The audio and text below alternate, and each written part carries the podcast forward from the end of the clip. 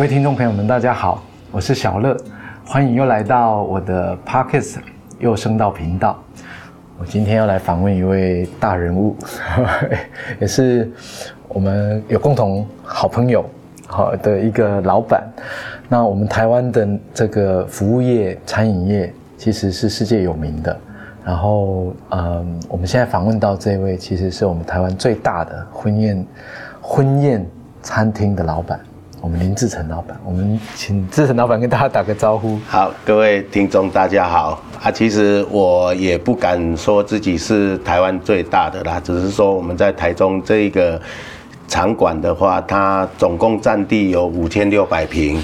那当时是因为我做婚宴做了十几年以后，我才发现说，哎，未来婚礼的市场其实只有四个字可以形容，就是量身定做。啊，我觉得当我了解这一个条件是未来的趋势以后，所以我当然一定要超前部署。所以在民国一百零五年的时候，我就标下了这一块土土地。然后用这一块土地来自己建造我们自己心目中的一个梦想城堡，也是所谓的是我的梦想城堡，其实是新人要求的城堡。城堡哦，就是说在婚宴会馆里面，其实它讲究了很多东西。其实我自己归纳了出九大要素，第一个是场地要高挑，好，第二个要高，嘿，第二个就是就是停车要方便。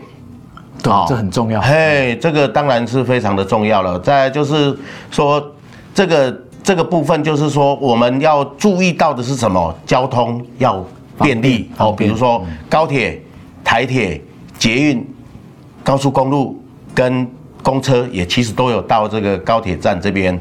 然后再来就是说，装潢要时尚，要气派。好，这这总共这四个条件是我们前面那四个条件。那为什么这四个很重要？因为就是说，如果你的宾客来没有停车位，那那也是很尴尬的一件事情。他找了半天，找了一个小时、半个小时都找不到停车位，他自动就会离开了。好，再来就是说，哎，你的场所人家要怎么样到？因为通常婚宴的市场里面，通常都是有远房亲戚。嗯嗯嗯。那高雄跟台北要来，其实高铁坐一下，一个小时就到了。其实相对对那些人就方便。嗯。那为什么场地要高挑？因为它才显得气派。那显得气派，就会有一种状态，就是因为早期我们办喜宴都是在家里，哦，叫外汇哦来家里办。那叫外汇来家里办，所以我们要办喜宴的前面，一定会油刷啦、粉漆啦、粉刷啦，都就就油漆粉刷，然后让我们的家里变得更漂亮一点。为什么？因为是要大家来，在北宫哦，咱厝诶爱做乱的啊，这样子也 也不太好啦哈。一讲啊，这什么？一讲是板凳啦。嘿，啊板凳就是叫外汇，叫外是啦嘛哈。啊，再来就是说，哎，装潢要时尚气派，为什么？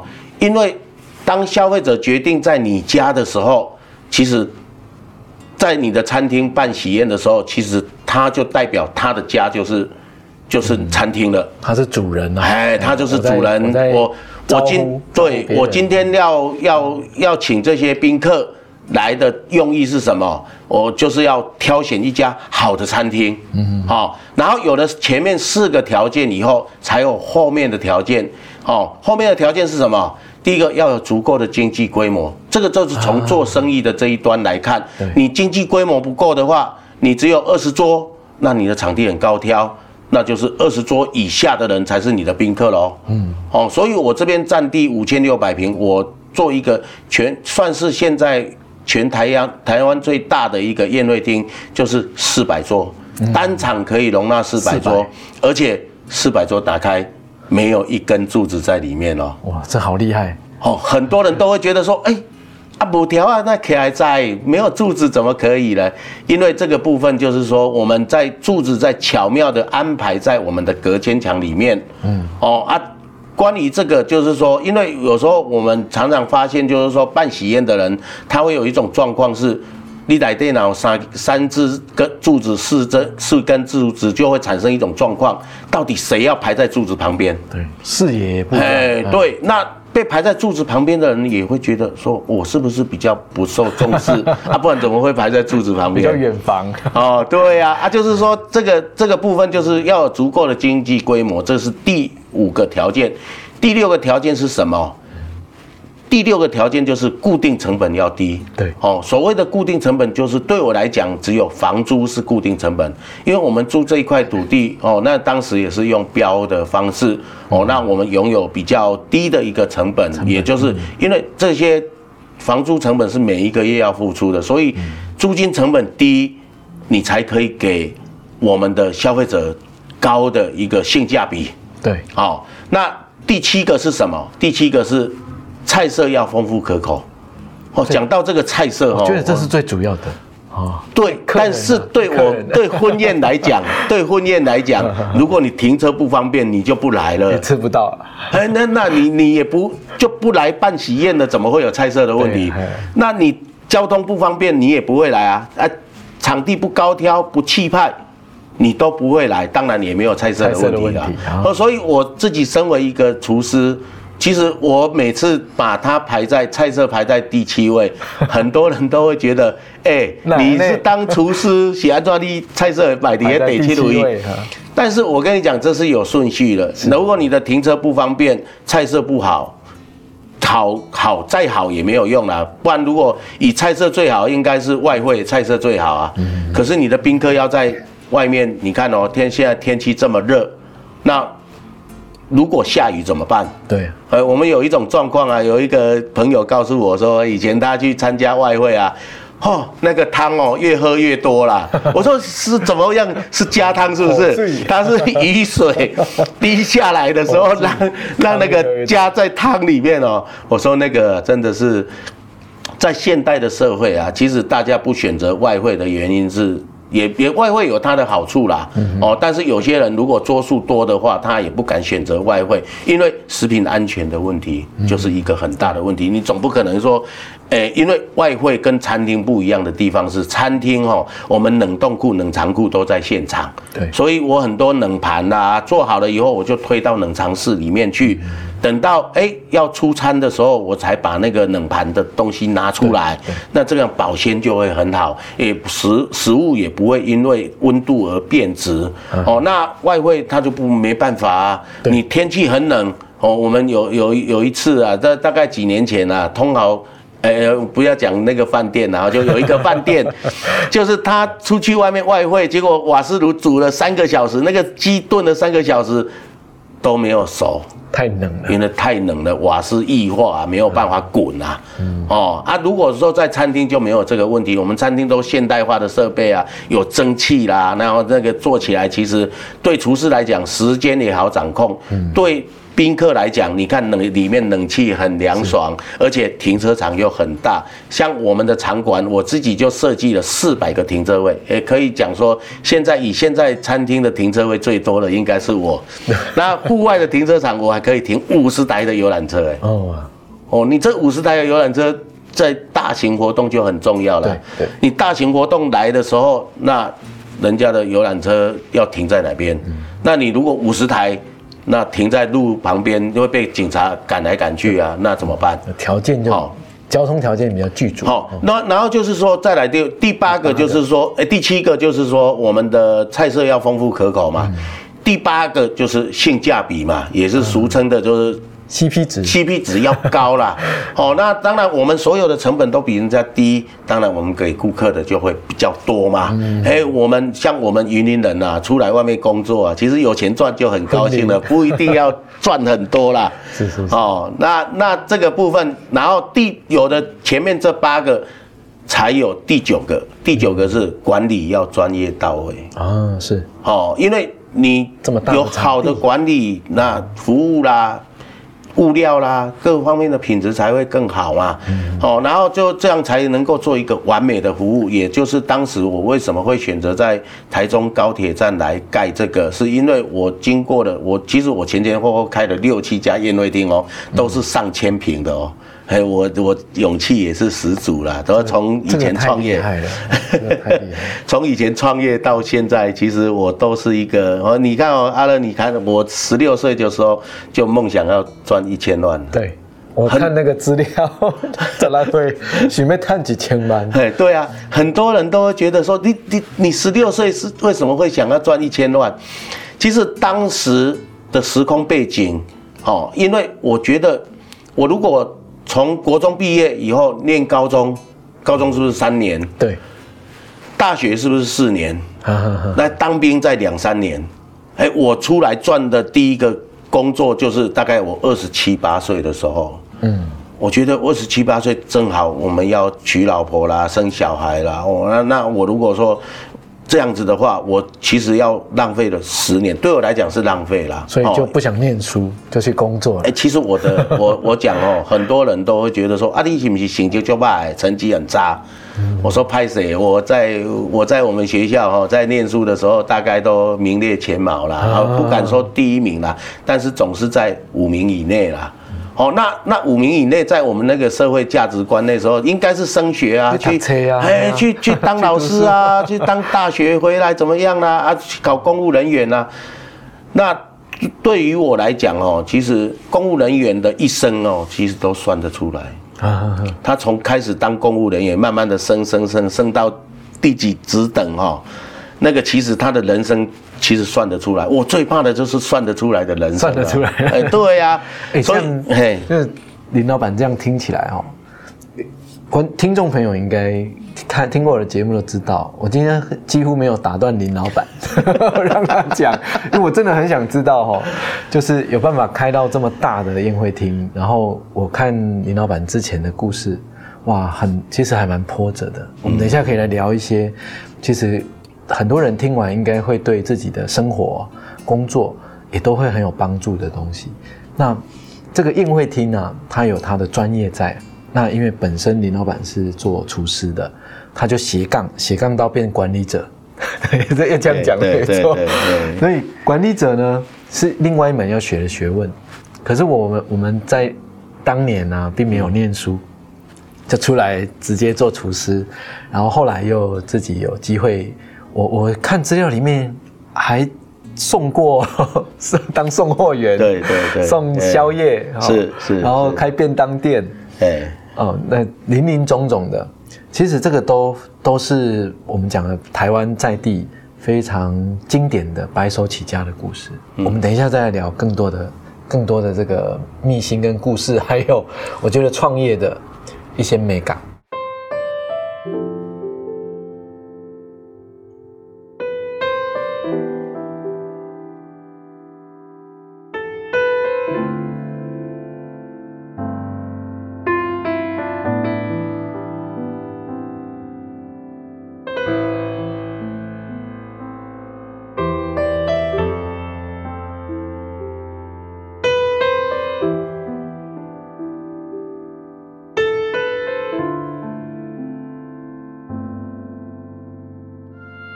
其实创业就是说，我们在我们自己在当初想要开公司或者是开餐厅，一定有一个愿想。那刚听起来是想要有一笔钱，想要对收集一千万在身上。哇，这个在那个年代一千万是什么样的一个概念？其实我我跟很多年轻朋友讲了，就是说梦想对我来讲是最廉价的。廉价？为什么？因为梦想不用钱呐，不用钱，用想如果你连梦想都不敢，那我觉得你才是真正最贫穷的人。至少你也想一下，你未来想要怎么怎么做过生活嘛？那我十六岁的当下，我就梦想要赚一千万。其实我爸爸是摸摸我的额头啊。你讲你是对啊唔丢？给你抢了对。那为什么我讲一千万而不是一百万，而不是五十万，而不是五百万？当时的时空背景，一千万代表什么？存在银行六个 percent 的利率哦。利率对。六个 percent 一千万存在银行，我觉得人生而不公平的原因就在于资本财这一段。嗯。你看哦，他的爸爸给他一千万。他只要不要做任何事情哦，只要存在银行哦，不管刮风下雨地震，他都不用管，反正一个月到就是一年就是六十万嘛，除以十二个月一个就五万块嘛，人家再去找一个工作四五万的，以及个月月收入的咋办呢？嗯啊，我们变西变哇呢，变生变细呢，对，我们我第一个工作，我记得我第一个工作薪水是四千块啊。哦，所以我第一个目标，我们远大的目标是我我奉劝很多的年轻朋友，当然目标是要高，要让人家语不惊人誓不休啦，让人家觉得哦这就闹可怜哎，这个才叫梦想。但是梦想要分成三段，对，梦想为什么要分成三三段？短期、中期、长长期，对，因为你才不会篮筐每次都射到。一零一上面，你每次投不进去，你就知道你做不到嘛。对，那也是没没有什么意义嘛。对，那所以我当时我的薪水是四千块，我就想说，我第一个目标一定要存到十万块。那中期目标，比如说我一定要存到一百万。对，为什么一百万呢？一百万六个 percent 就是一年就是六万嘛。对对。哎，除以十二个月，一个月就五五千块。五千块，对。那五千块是不是等于我？本来薪水四千，加上五千，都比我的薪水还高了。对呀，对。那时候我就觉得，哇，我的人生很快就会达成。那当然不能，就是五五万、十万这样慢慢存，存到比如说一百万，那个是一个中期的小、短期的一个小目标。那慢慢的再往长期的目标迈进。你林老板讲的这个，跟我们我们在写歌哦一样哎。可是我发现很多学生哈，或者是喜欢做音乐的年轻人，也会有这个状况。我我们讲了，第一首歌写得出来，你才会有第二首歌。对对对，因为它叫二嘛，这代表前面有个一嘛。你前面一再再写的再不好、不满意都没关系，你要完成它，它就是一个长度，可以听完一整遍。那你第二首歌可以比它好。嗯。那十首、二十首、一百首之后，你再慢慢进化。你几个人啊？那琼外琼外以前下瓜哈，以前写歌的时候，我们念书就觉得第一个目标是写到歌手的 CD 里，嗯嗯，然后有有一张 CD 可以可以展开，里面也是我的名字，这这是我写的，对。对对。那这个任务完成了，你就有机会说，哎，我下一个就是比较有名的歌手，对 对对，就是一步逐步的去达成你的梦想了。第一步，第一首歌你都没写出来，后面这个都是空谈，那更不用讲了，你连。我我们这样讲哦，其实我自己在人生的路上哦，我觉得先有一个远大的目标是哦，也就是比如说一千万，对，那就是你的方向就很明确嘛。很多人都问我说：“哎，阿弟，你兴趣是不是煮菜？”我说：“如果终究目的应该不是煮菜，而是赚钱，这才是我终极目标嘛。”这样子，我哪有什么兴趣？我我没有钱，我跟人家谈兴趣啊？对对，对，那那太不。太不实际了，是，所以我就觉得说，我应该就是说，哎，我先先让我自己能够赚到钱，我才可以讲别的东西嘛，而不是说，哎啊，我梦想要什么？好，我们有一个梦想，我要一千万，那我就要有了一个远大的目标，以后就有方向嘛，啊，那有方向以后才会有方法嘛，对，我，我要怎么做到嘛？我要怎么存钱嘛？好，那有方法才能够去执行。那能够执行的时候，才能够检核嘛？对，检核以后再再另外再去执行嘛，然后反复的执行才会达到我们的目的地一千万嘛，总不可能平白无故就达到了。目标、方向、方法、方法执行、哎，检核。在执行，在执行，最终达到目的，优化。哎，对对对，哇，这个这个真的是可以做起来笔记，要创业的。我我自己也是创业快快十年了。我们这种工作领域跟我们餐厅这个是不能比的啦。哦，这种营业额啦、量能或者是服务的对象哦，完全不能比。那刚呃志成老板所提的这个，嗯，就是在一个管理者、经营者的立场。然后我们从企业管理这个角度，嗯，那我像我们做艺术领域的，嗯，很多艺术家，我们现在喜哦，哦，什么为了钱？我是为了艺术，哎，为了我们会觉得为了艺术很好，但是很多人都讲说哦，哎，我想要帮助很多人，我说你先把自己顾好了，对，你你要帮助很多人，那是你的远大目标嘛，但是把自己顾好是一个初期的目标，你你都不能满足自己的需求。怎么去满救救别人呢？就很像佛教道场哦。师师傅如果 修行不够，经验的不够多，要度别人比较难。哎，对啊，就是你先度好自己，才有办法影响别人嘛。对，哎，因为艺术家哦，其实有时候他会认为，就是那个自己的角度。嗯，那我我遇到很多的这个同行的人，我们做这个行业的，嗯，如果跳跳出来想要自己创业当老板。嗯，自己开工作室啊，哎，对，开公司啊，哎，这个有办法再从艺术家跳到管理者这个角度，其实他是需要一个需要一个过程的。对，我不知道当初，哎，嗯，志成老板自己在当厨师，要跳到变成这个管理者。这个也中间有没有什么其实很困难的地方？我觉得哈，其实有时候是怎么讲呢？我我我我其实哈，我我自己来，我们这样讲了哈，我当时十六岁。第一个工作是到厨房里面去。其实我觉得，因为我那时候在大安森林公园，以以前的县址是国际学社嘛。那那时候我进去餐厅，我是觉得很舒爽啊，因为有冷气啊。我那那个年代有冷气实在是太棒。哦。但是我中午的休息的时候，我看到厨师都在抽烟、抽烟、对，嚼槟榔、喝酒，尤其是赌博。我从这边侧面看过去哦。其实我恍惚看到我自己人生的背影，我在想说，我十年后会不会是坐在那个桌子上的那那个那个人？那我干嘛不念书而来做这件事情呢？其实那时候是极度的后悔，但是后悔以后，我也总不能说，我当时我爸爸跟我讲说什么？哎，你要出去是你自己的选择哦。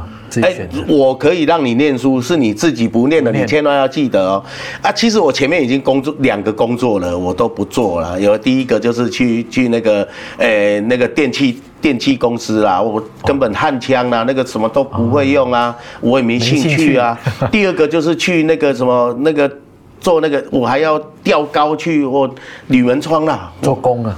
我在想说。因为我稍微有一点惧高症啊，我在吊上去的那个阶段，我我我突然觉得我的生命好像要化掉一样，所以那个工作对我来讲都不行。但是第三个工作在餐厅，我又我无论我用什么样的理由，我爸爸都觉得说，哈你讲的就简单的做的，然后呢连米这也比赛也比赛，大行都不爱了。所以那时候我就放下心来，我自己沉淀了。那所以过了几天，我突然因为有那饭店、餐厅有的吃吃有的住啊，也没有差了哈。因为突然我有一天就想开了，哎，我自己未来至少要当个主厨吧。嗯。那当主厨也没有办法存到一千万啊。嗯。那我至少要当经营者嘛。对。所以我在想，我那时候的心里面想一想，如果未来跟我竞争的人都是坐在牌桌的这些人。那相对我就优化很多吧，我的优势就很多啊，我就不要跟他们随波逐流，这个也是最困难的哦。当人家烟要递给你的时候，你到底要不要？哦，志成老板，这个我想到一个故事，嗯，那个龙岩，嗯，我们那个殡葬业，嗯嗯嗯嗯，也是这样哎，以前就是哦，人家那个殡葬业以前这样做殡葬，嗯，那如果我把它变成另外一个样子，优化，哇。龙岩现在多大？对对，然后它有整套的 SOP 去服务人家一定会遇到的事情，对对 对不对？对，这个跟刚刚志成老板提的这个，所以不管在哪一个领域、哪一个环境里，其实我们只要发现你、你、你可以、你可以借由观察去发现机会，甚至可以自己设定一个目标，然后强化我们自己跟别人不一样的优势，对，我们就可以做出。比别人更好的一片境地嘛？对，就是说你在竞争的环境里面，如果每一个人都是很厉害的，其实你才要烦恼啦。对呀，因为我们不一定竞争得过人家嘛。但是在这个行业里面，我觉得我稍微用一点心力，嗯，哎。我成功的几率，哎，可能会比较高，所以当下我的心情就沉淀下来。我开始哦中午的时候啊，人家在赌博喝酒啊，我就去做做我应该做的事情哦，比如说学刻花啦，然后切菜啊，因为下晚上那个，对对对，雕雕花啦，就用萝卜来雕花，人家人家也讲说这这浪费食材啊，我就笑一笑，因为我觉得没关系啦，你说我。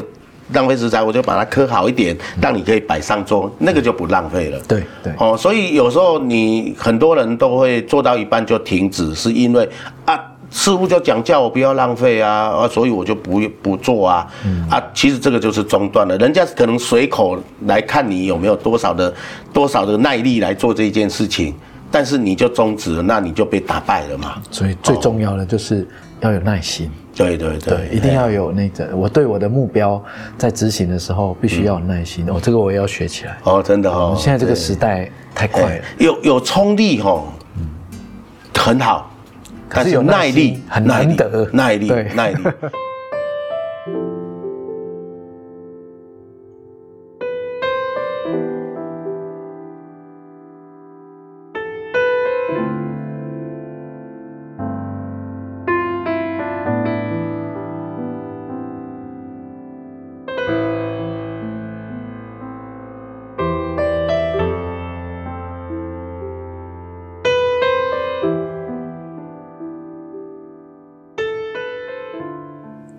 这样聊一聊，原来老板的家里，包括太太，都是关在餐厅里工作。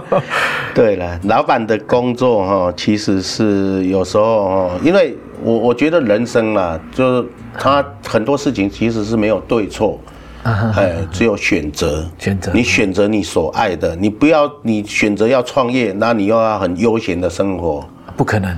那对呀，啊，你选择很悠闲的生活，那你就不要选择创业。对，哦，啊，终究有一有时候是这样子哦，你选择创业，但是到到达某一个目标的时候，当你的人生目标达到的时候，我们要的是一个很久远的悠闲，而不是说，哎，我我现在选择创业，然后我又选择很悠闲的生活，其实它是背道而驰的，因为我我这样讲哦，专注是必要的。对，专注都不一定成功，还不何况你用兼差性质，那更不要讲成功。对对，哦，我之前有一个有一个经验，就是我自己开公司嘛，我有几个点，几个几个团队。那我曾经遇到一个团队，他是比较偏向他想要兼差做。哦，哦，因为他有一些有一些伙伴他是有正职工作，对对，他想做音乐，然后有一些才华，哎，想要慢慢的跨过来啊，慢慢的。嗯，好，那一年好不好？这个慢慢的用一年，对对对，跨不过来，好，那先停吧，就不要跨了。如果 我们自己在工作的时候，他能够有设定目标，然后去去做，做过程我们又可以检讨。对，那检讨就要做决策。对，要不要调整啊？还是要放弃？对，那其实这个在做这些工作，尤其创业者，我觉得家里的支持，嗯，或者是说我们的这个。哎，我们的亲人他能够也跟我一起，我这是最幸福的。对对对。对，那那志成老板，我们家里小孩子 也都对餐厅有兴趣吗？我有四个小孩子了哈，就是说，其实我那个大儿子跟二儿子，因为那时候其实我本来是一个厨房里面的一个厨师了。对。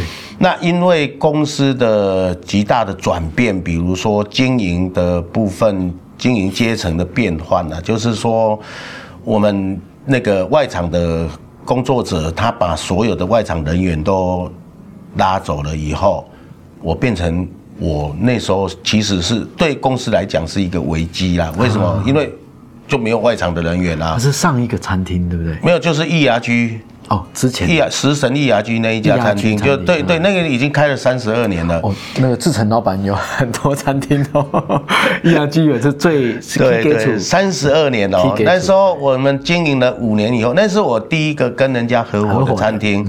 我也感谢那一些人给我的一些磨练，能够让我有今天的意志力啊。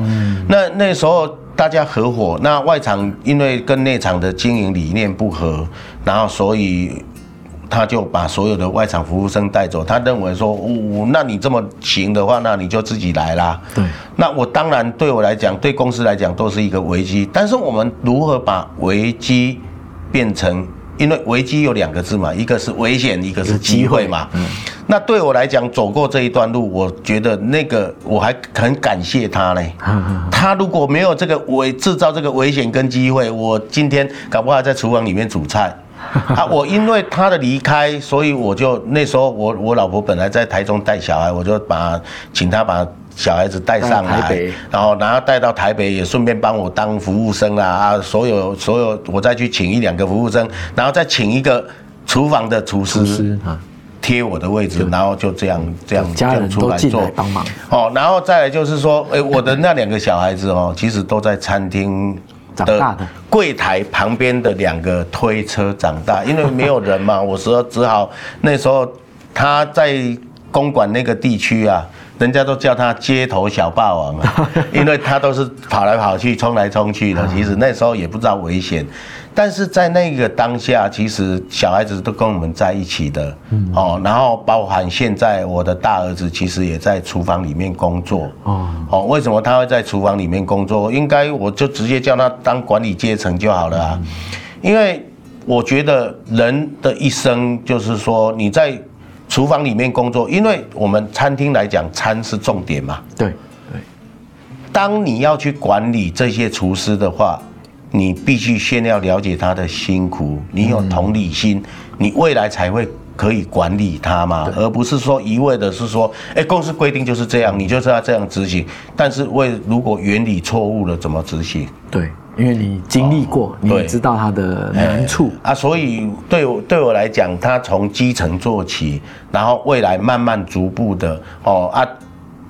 老婆也是跟我在一起工作啦哦，包括在最我们最危险的时候，最辛苦的时候，也都是两个都并肩作战啦。是是。哦，这个也是人生活是这样子的，就是说我我其实有两个儿子跟两个女儿啦，啊，女儿当然现在在念高中嘛，那因为我自己当时我是自己想要出来工作，那对于小孩子来讲，他们要继续念，要出来工作，哎，要做什么行业，哎，也都是由他们自自己己去做去去做主，我只会给他适当的建议啦，啊，建议完还是他做主，自己做主啊。因为当时的我也是 也是有一点爸爸妈妈叛逆的，给你做主。哎对啊，对啊，对啊。我觉得这个哦，就家庭教育啊，其实也影响到一个人的未来的这个价值观，影响很多。嗯，像我小时候，我爸爸妈妈他们，我爸爸是做银建的，嗯嗯，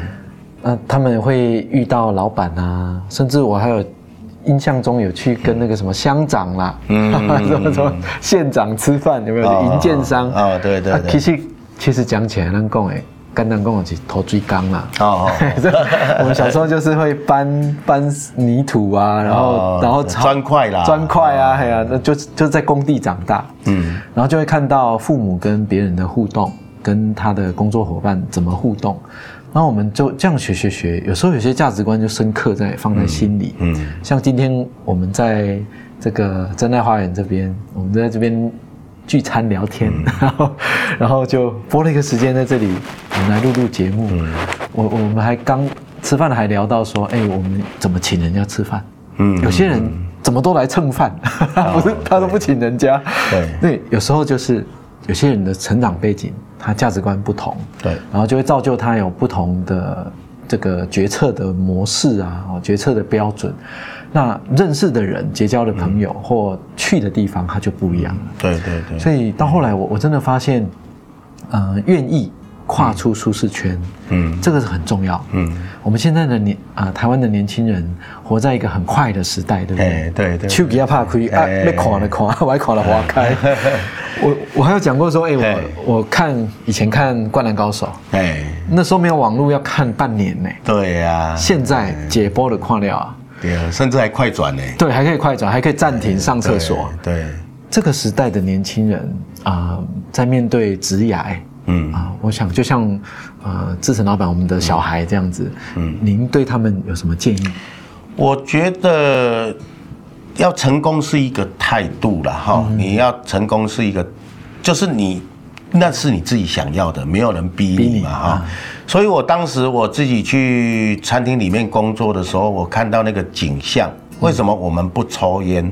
的原因是，因为哦，其实烟大家都会请来请去嘛，那抽烟会让我除了我自己抽要花钱啊，我请别人要花钱啊，总不能我每次都是春秋白秋春季的几分来家家，但是我拢不爱买婚，这你在你在环境里面就会让人家觉得你你你真的是每次都来蹭蹭烟的，对不对？好，然后喝酒啦、请客啦那些。其实那个都是会让我花钱，所以我在执行的当下，我会去检核嘛。检核说，哎，不行哎，我今天如果抽烟的话，我就会每天都至少会抽一包烟嘛。那一天一包烟，一包算，比如说二十块好了，那一个月要六百块，对不对？那那如果说像我在生活上养成的习惯，就是哎，我不喝饮料嘛，我喝白开水就好了啊。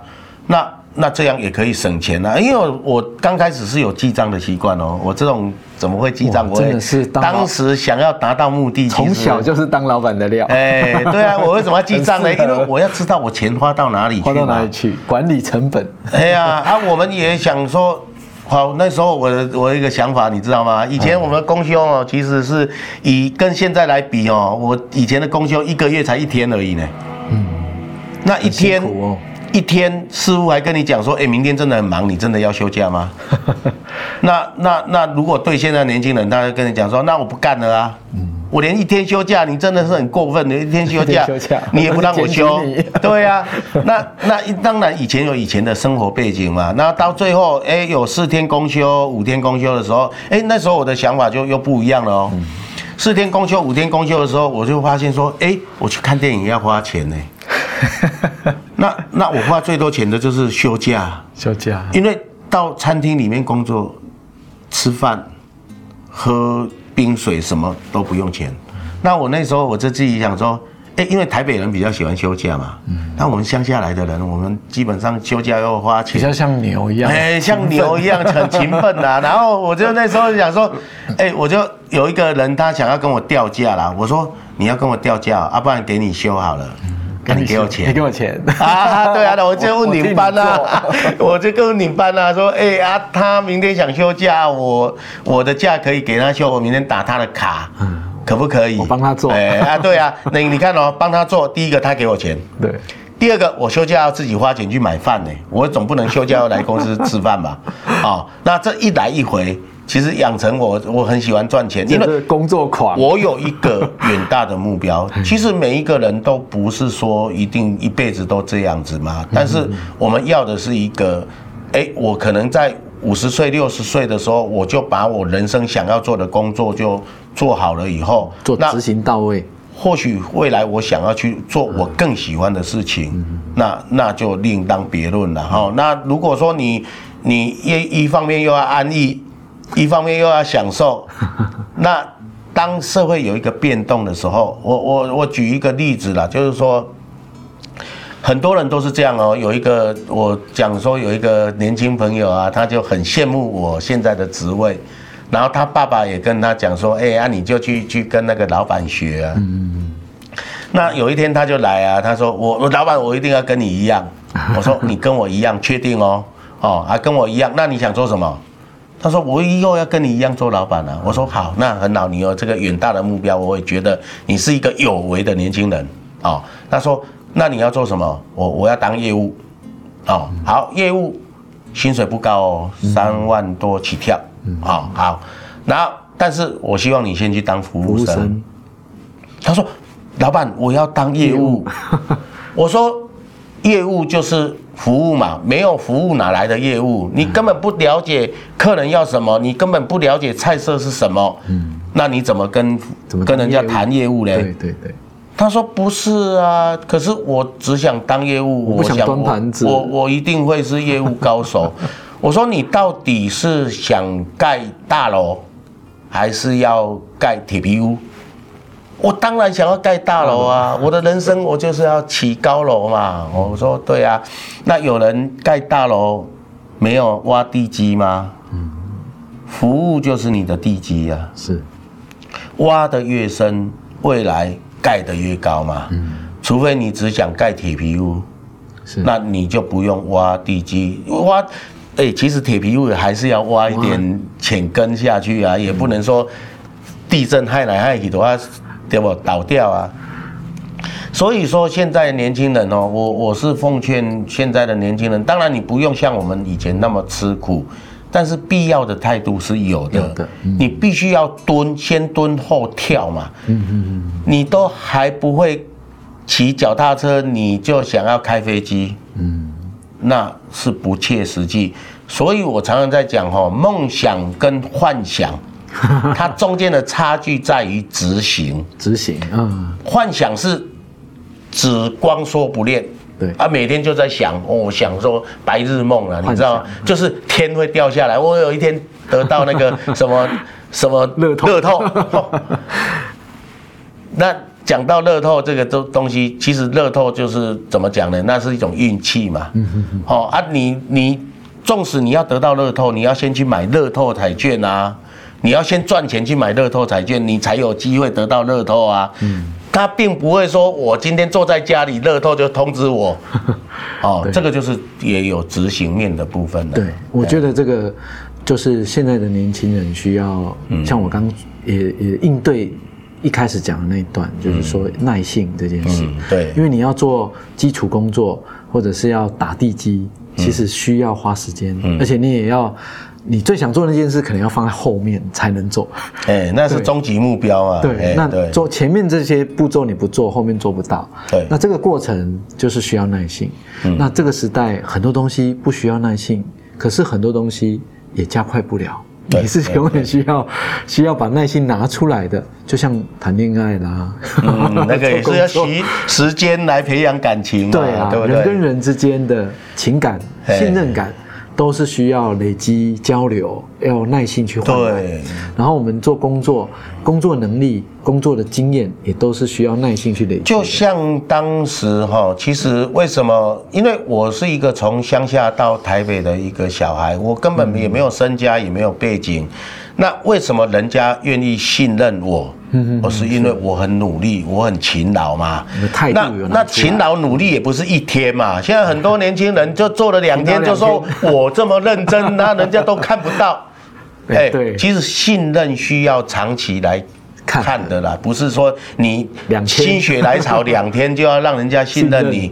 而且有冲力还是要有耐力来配啊。对。你不能说，哎、我勤劳的这么三四天，一个礼拜了都没有人看到我，嗯哎、我们的勤劳是长期来讲，我们刚开始想要成功的意念，养成我们勤劳的勤劳的态度，是最后变成习惯。对对，那个叫内化，你要内化。哎，你本来就是做任何事情，就好像前一阵子，我觉得疫情两三年了，嗯，我觉得疫情过了以后，我最重要的三件事情是什么？是什么？第一个，一定要赶快赚钱嘛，对不对？你赶快赚钱，你疫情赔钱，哎，一个月赔五百万，你肯吗？好可怕你敢吗？哦，现在我们这样讲哦，我们现在有听起来是恐怖我很多人都讲说，哦我是公务员，我退休有五百万，我一个月给你撩撩去啊啦。对啊？但是有些人也会因为公务员哦，你看哦，守了一辈子，就得到那五百万，他的人生就泡汤了。对我来讲，没有对错啦，但是有一些人他守着守着就是守着那五百万，嗯，哦，那我们我们如果做生意的话，我搞不好我虽然我会赔五百万，但是我也可能一个月赚一千万啦。对啊，对，对不对？所以这个这个东西是不一样的啦。我觉得看你要选择什么样的人生，由你自自己去选择。像我以前我就很喜欢举一个例子给大家听听看。嗯，哦，就是以前的老师在学校是不是有宿舍？对，所以老师住在宿舍又教学生，他的生活就很单纯、很简单，他就不用像我们要努力存钱去买一间房子。嗯对，哎，这也是很舒适的事情啊，所以他也没有压力，他的生活就很随意，想要做什么就去做什么。结果有一天老师退休了，嗯，还可以住在学校吗？嗯，不行，他忽然发现，哎，我怎么没有房子？对，他的退休金是买不到一间房子。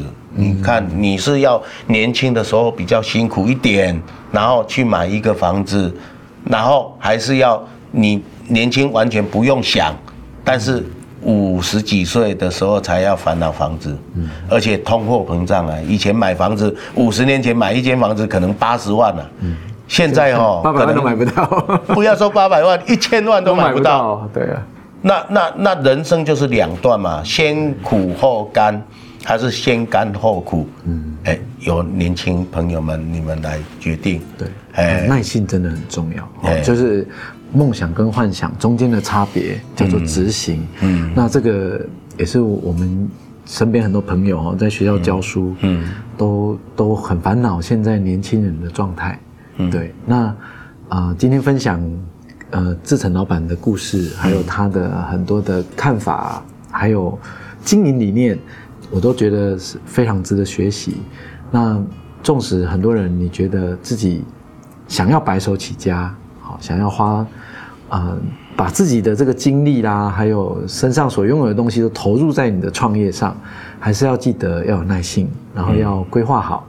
甚至我们平常在工作的时候，还是需要，啊，多多去接触不同的人，去增广视野。